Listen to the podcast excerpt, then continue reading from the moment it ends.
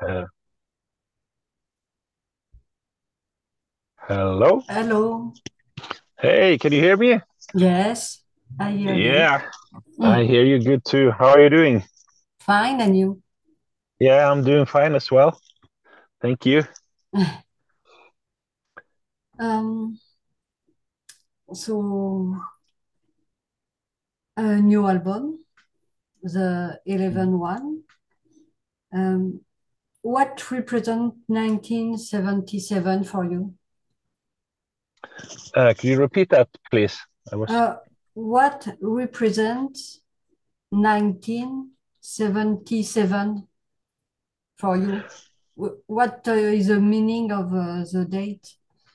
Oh, of the date. Oh, yeah, it's um for me, you know, 1977 is uh where uh, you know, for me personally, where everything began, you know, it's my uh my year of birth. Mm, Um okay, and also also our singer Emmanuelle. She's also bur- uh, born in uh, 1997. So it's you know it's kind of where it all all begin. okay. And why is this uh, graveyard? Um, yeah, I mean there's uh, definitely a, a meaning behind that too. You know, um, and um, but but I don't know if uh, I always thought it was not so good idea for me, you know, as the artist to explain the meaning behind it because then the I think the the magic uh, behind the the art will be lost in a way if I explain uh, the meaning. I always, um, as an artist, always preferred to leave that up to the to the fans and the listeners to to kind of analyze it, you know, and try to uh, figure out uh, what is the meaning behind this art, you know, and, and also the same for uh, for the the lyrics, you know. I always thought the it uh, it made more sense to leave that up to the listeners also to uh, to go into depth and analyze the lyrics and uh, because I, I always felt you know also as a music fan myself you know when I listen to to albums and music and stuff it's I always feel that it's like a part of the whole um, listening experience you know to uh, to analyze the music and and the lyrics you know Yes, each uh, person have uh, his own uh, interpretation.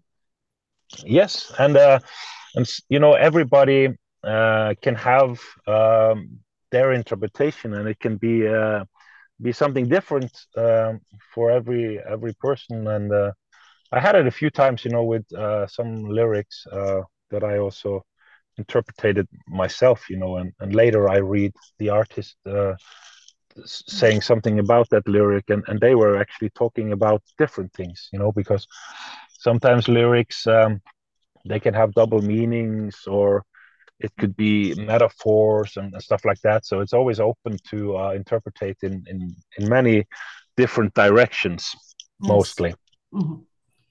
Um, you release uh, a first video, Deadlight. Uh, do you think to make another one? Uh, yes, um, And we the uh, cover, released. there is also the, the cover. Yes, that's true. Yeah, we got uh, first we released uh, the Twist in My Sobriety with the video, Yes. and then it was Deadlight. Uh, and we have one more single coming on the 25th of May. Uh, it will be for the song called uh, Wintry Heart, and uh, we also made um, a video for that one. Uh, how did you choose uh, the song to be released in video? Um, it's uh, what we uh, we choose the the singles uh, for the album, uh, and for this album we we had three singles, um, and then normally we pick the the singles to also make the the the videos for, and um, when we choose the singles, you know, it's you know kind of picking the songs that are really melodic and catchy and and not too long also. Um, and you know, the, which kind of you know has that uh, that typical uh, single format, so to say. Hmm. Uh, in this album, um, I found a lot of um, different atmosphere. Uh, each song is very different. Uh, it's like a summary of of all the album. What do you think Oh, of that?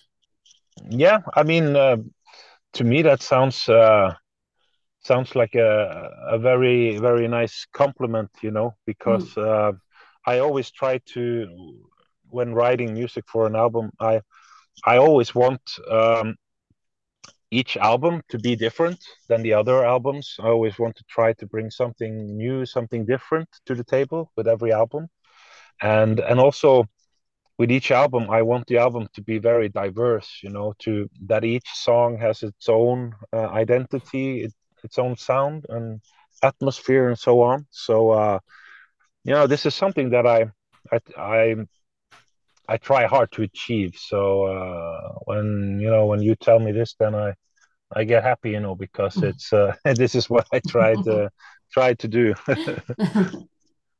Uh, Emmanuelle's voice is very perfect on each song for me. Uh, when you compose, um, do you think uh, the song to fit her voice? um, yes, um, I do, and Emmanuelle, of course, she is a very, you know, very diverse singer. So Yes.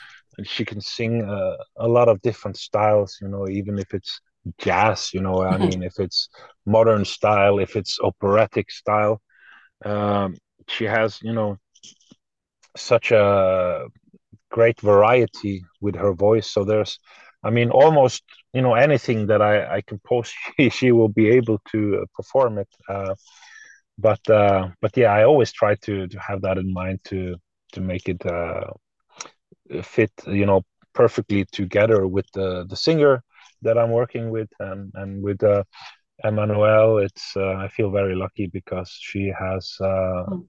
she has so many opportunities and possibilities with her voice. Yes. Yes, it's right. Uh, we can say you are the two members from the beginning because Yeah, before I she um, she was in the core and yes, after yeah, lead uh, lead vocals. yes, yeah. She's been uh, the first time I worked with Emmanuelle was in uh, 2003 uh, when she was in the studio to record uh, choirs for the second uh, Sirenia album. Mm. So she has been singing on on every every album, every Sirenia album except the first one, um, and now also on the the last albums, she has also been singing the the lead vocals. Yes. Uh, you also participate uh, to the cruise. Um, um, ah, Twenty this- thousand oh, tons of metal. yes. Yeah, yeah. Uh, which uh, souvenirs do you have?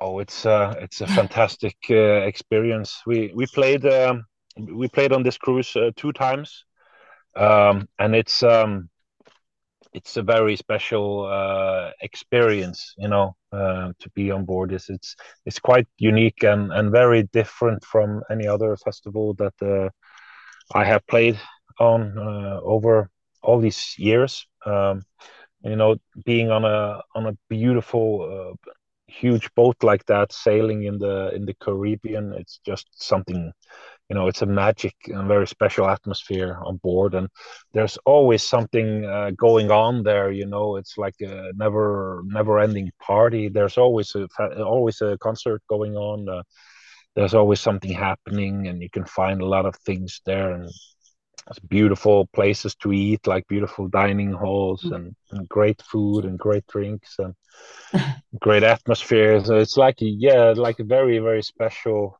uh, experience and something that I would uh, recommend for for everybody to try. You know, at least once in their life. I hope one day. Yeah, yeah, it's fantastic. uh, after more than 20 years of career and a lot of albums, where did you find the motivation and inspiration for uh, the music? Um, yeah, music, you know, has always been a very, very important part of my life uh, since I was a little kid.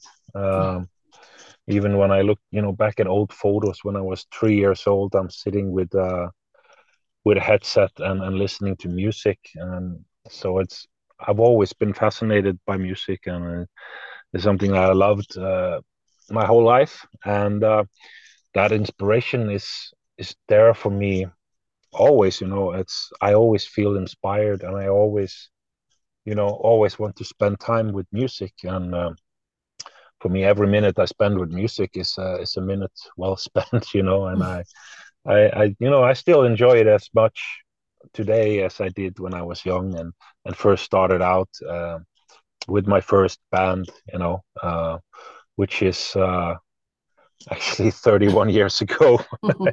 I started my first band, so it's been uh, it's been some time, and uh, but but yeah, I I still uh, enjoy it as much today as I did uh, back then, you know. And it's always there's you know there's so many songs that still hasn't been written, you know, and and still there's many places in the world where I haven't traveled and and done a concert. So it's you know it's I think I basically just want to continue as long as I possibly can, you know. Yes. um, it seems you love uh, France. You have a singer, French singer, a French guitarist.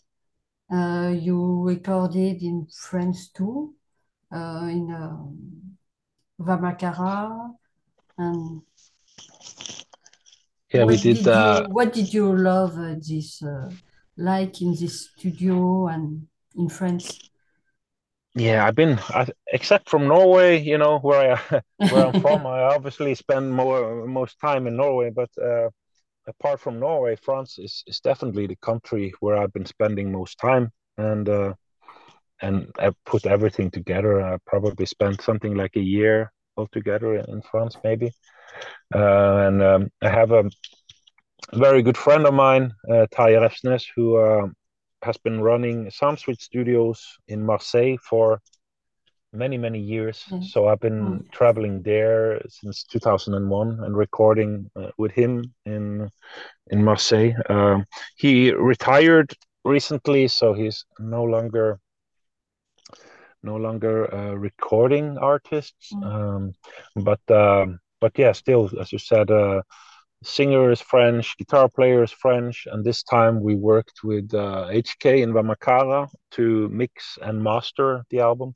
It still was recorded in Norway, and um, so all the production and stuff was done in Norway, but uh, the mix and master was done in uh, in Paris, Vamacara.